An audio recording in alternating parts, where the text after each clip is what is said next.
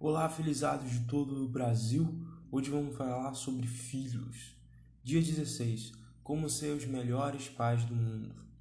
Se você ainda não tem filho, não tem problema. As dicas de hoje são fundamentais para qualquer comunicação humana.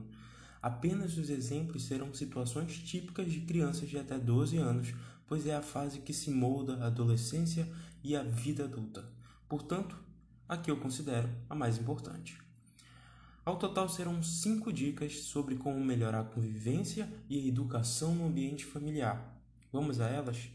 Só uma ressalva: todas elas são técnicas com base na psicologia infantil. Inclusive, indicarei excelentes livros sobre essas técnicas ao final.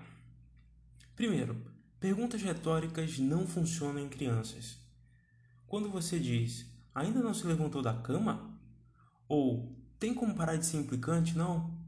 A criança não associa a nenhuma ação específica, porque não sabe agir com a mera insatisfação dos pais. Por isso, os psicólogos alertam que uma criança não é um mini adulto. É necessário explicar o porquê das coisas e como fazer. Nos exemplos anteriores, você poderia dizer: levanta da cama, coloca a, a roupa agora, porque vamos sair. Você tem cinco minutos para se arrumar.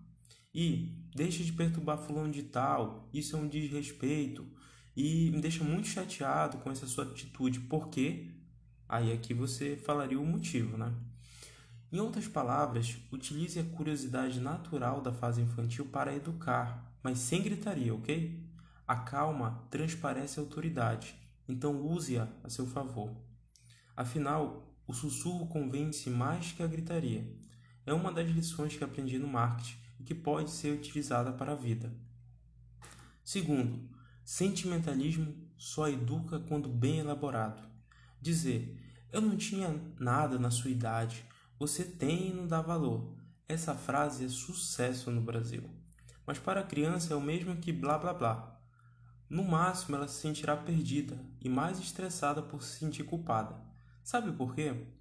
Ela não sabe o que ela tem de especial e nem o significado de valor. O que é dar valor? Ninguém sabe ao certo. Imagina só uma criança. Ao invés disso, dê exemplos de várias pessoas que não têm nada e as suas dificuldades. E explique na sua perspectiva o que é valorizar as coisas. Se possível, ilustre com algum vídeo na internet ou alguma imagem de sofrimento. No início, uma criança sempre associará a sua educação com desenhos, figuras e situações do dia a dia pois é visível e de fácil compreensão. Use as imagens para educar, elas valem mais do que 10 mil palavras para os seus filhos. Terceiro ponto: afirmações e ameaças vazias diminuem a autoridade dos pais. Você me paga, ou você nunca mais vai usar esse celular. A primeira frase não significa nada, e a segunda é algo que tenho certeza que você não vai cumprir. A criança precisa da figura da autoridade. O que o juiz faz? Decide e todos obedecem. É exatamente isso que tens que fazer. A punição do filho precisa ser sutil e significativa, tirar algo que ele goste e demonstrar o motivo. Vamos utilizar a segunda frase. Ela poderia ficar assim: Você me desobedeceu no aniversário do fulano de tal. Gritou e soltou um berro. Precisa fazer o que eu falo, porque assim sairá mais comigo, fará mais novos amiguinhos e se divertirá sempre. Como não me obedeceu, ficará por três dias sem o celular.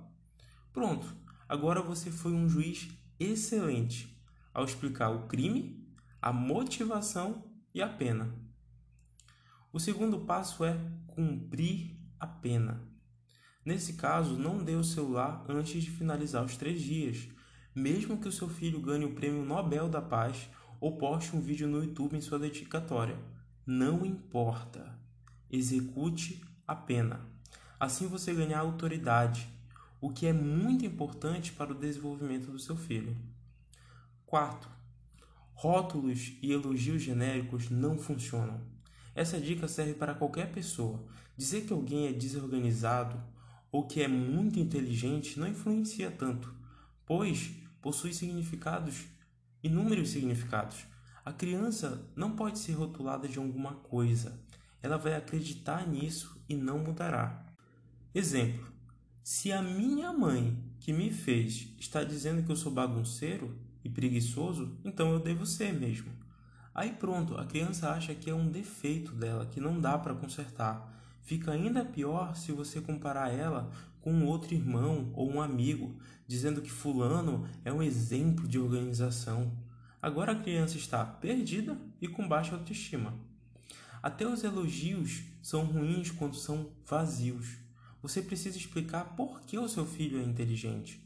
Não vale. Ele tira excelentes notas.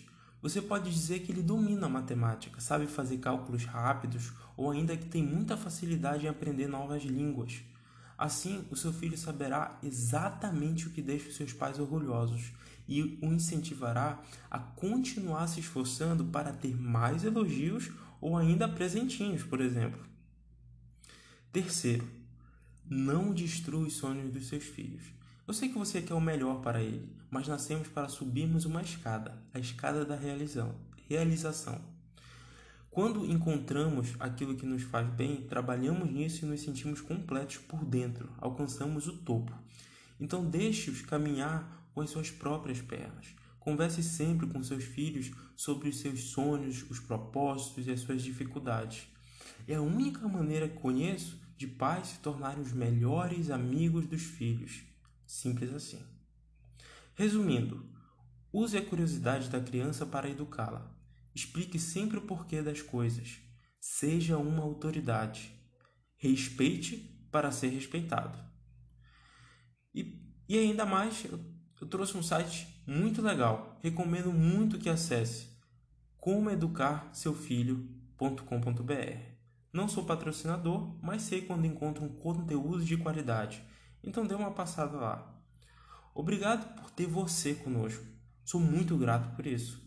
Agora você já sabe como funciona a cabeça de uma criança. Espero que faça bom proveito das dicas de hoje e até a próxima.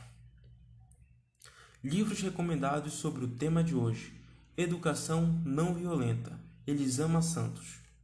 Eduque com Carinho, para Pais e Filhos, Lídia Weber. Aplicativos recomendados sobre o tema de hoje: Google Family Link,